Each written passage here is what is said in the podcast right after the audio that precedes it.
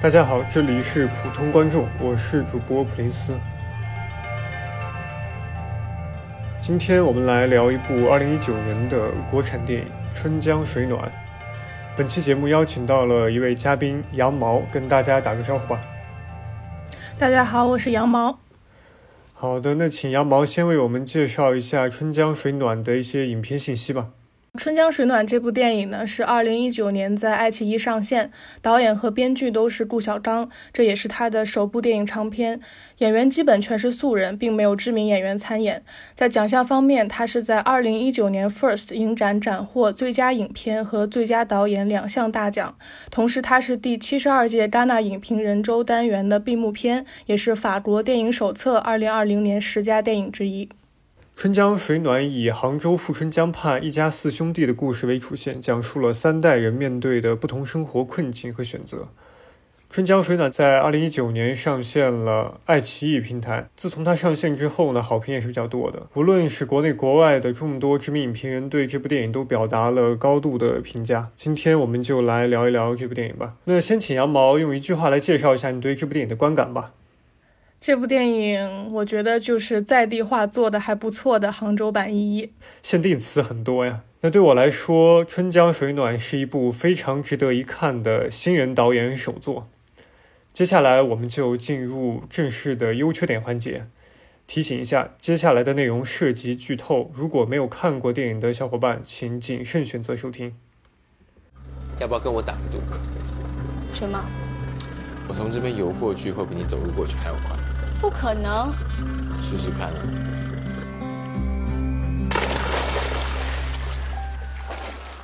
那我先来讲一讲我认为《春江水暖》的优点吧。第一个就是《春江水暖》作为顾晓刚的长篇首作，从完成度上来讲是令人非常满意，甚至比较惊喜的。他在自己的第一部长篇中展示出了不错的剧作、视听和场面调度的能力。其中最出色的一点就在于影片成功营造出了一个。非常真实、就有质感的生活环境，这点在当下的国产电影中是比较难得的。其次，他这部片子里展现出了超过很多同代导演的对长镜头调度的把控能力。虽然这其中有对杨德昌、小金乃至贾樟柯的模仿，但他柔和的还是比较到位的，也比较准确的传递出了他想要展示的一些东西。嗯，我很赞同你说的，就是我在看的时候也会觉得，呃，导演对杭州整个城市，不管是它的城市风光，还是在这里面生活的人，都是非常了解的。春江水暖，我最喜欢的一个部分，其实是他对城市环境的这种呈现，因为我已经很久没有看到哪一部国产电影用如此大的篇幅来展示自然景观了。再加上它这个大量的横移长镜头，真的给我营造出了一种卷轴式山水画的感觉。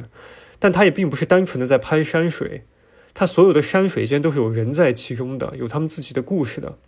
这也就是所谓中国古代的山水画里散点透视的一种技法吧。而且让我想到，现在学术界有很多知名的专家教授都是在说要构造中国电影学派。我觉得这个片子跟字面意义上的中国电影学派是比较接近的。甚至我觉得这片都可以拿去做富阳的一个旅游宣传片吧。很多朋友看完这个片都想去富阳旅游。还有一点就是，我想夸一夸它的剧作能力吧。虽然从大的结构上来讲，《春江水暖》有个比较明显对一一的借鉴，但是它在大的框架之内。能把自己对生活的理解和观察融入进去，而且这个片子主要人物众多，他能够比较从容的把不同角色的生活背景以及当下所面临的一些困境讲清楚，这个也很不容易。你刚才说它很像那种富阳的宣传片，我想到这个电影当中有一段非常长的顾喜的男朋友游泳的一个段落，这个段落争议还挺大的。我当时看的时候会觉得，他突然跳下去，然后游了这么长的泳，对我来说有点突兀，你觉得呢？对，我也看到，呃，游泳的片段是很多人对这部电影批评的一个点吧。有些人觉得就是它在剧情内容上没有起到更多的作用，像是一个单纯的炫技吧。但是我觉得，如果把这个镜头跟它整个片子的这种卷轴式的山水画的感觉给它联合起来看的话，可能会比较能明白他想做什么吧。因为这个镜头它是一个从左到右的一个横移镜头，时间也比较长，这就可以把它看作成卷轴的一个开卷的形式。而且在影片最后结尾的时候，它又有。有一个从右向左的一个 B 轴的一个横移镜头吧，我觉得这个可能是他影片上的一点仪式感吧。听到你说它有一种卷轴式的感觉，我是能理解的。但是我看的时候会觉得，首先在剧作上没有放在一个承上启下的地方，其次它也没有放到一个很明显的开头和结尾进行呼应，所以看的时候可能就会有很突兀的感觉。那你来讲讲你觉得它的一些优点吧。我觉得这部电影对我来说比较显著的优点还是人物塑造方面，就是四兄弟从他们四个人身上延展的各自的家庭环境也好，生活境遇和面对的困境。它其实展现了多子女家庭当中孩子长幼排序不同所带来的那种地位之间的差异。这种差异很多时候是只可意会不可言说的。所以你觉得它是一个非常典型的中式的一种兄弟关系，是吧？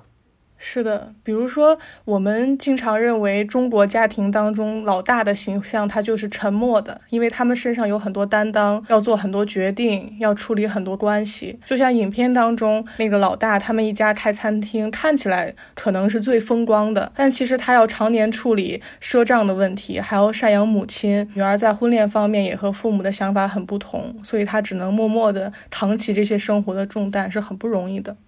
对的，这就是一个典型的中式大哥的这样一种形象，沉默寡言，但是扛起一切，是吧？是的。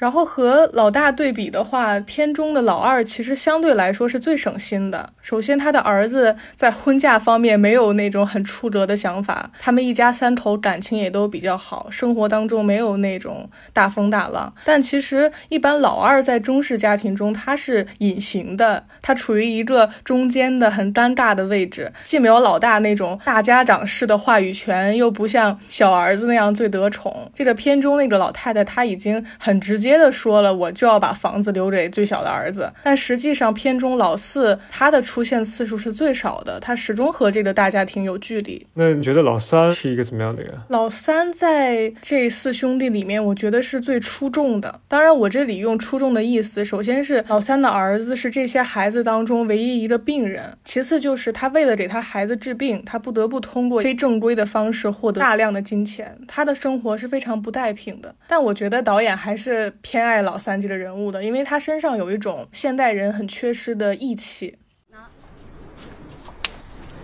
我做过一个梦，我们的小寺院在一座山上，这座大山被一只巨大的乌龟驮在背上。那我们进入下一个阶段，来聊聊这部电影的缺点吧，请羊毛先来聊一聊吧。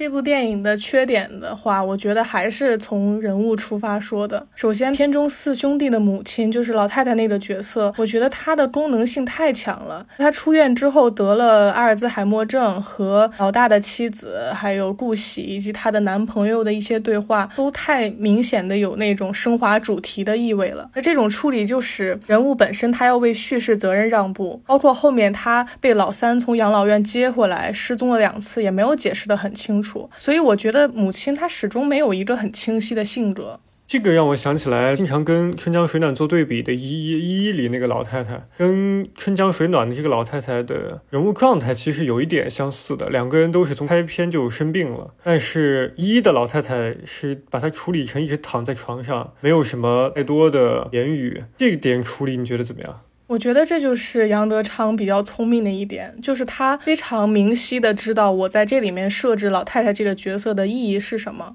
他从宴会开始就昏迷，一直到结尾才去世。还有一个很重要的段落是他在去世之前有一段回光返照一般的和婷婷的对话。就这一段对话，它既彰显了主题，它又使整个剧作更加完整。如果你从婷婷的视角来看，观众可以把它理解为婆婆真的就奇迹般的苏醒过来了。你也可以把它视为是婷婷的梦境。就这一段在结尾那一部分，人物各自都经历了很精疲力竭的生活之后出现是合理的。那《春江水暖》当中的母亲形象，它本身就是一个很实很实的人物，你需要去给他做很多的人物塑造的一些东西，但是你还要硬要加上主题性的那种无的东西，最后呈现出来可能就有点故弄玄虚吧。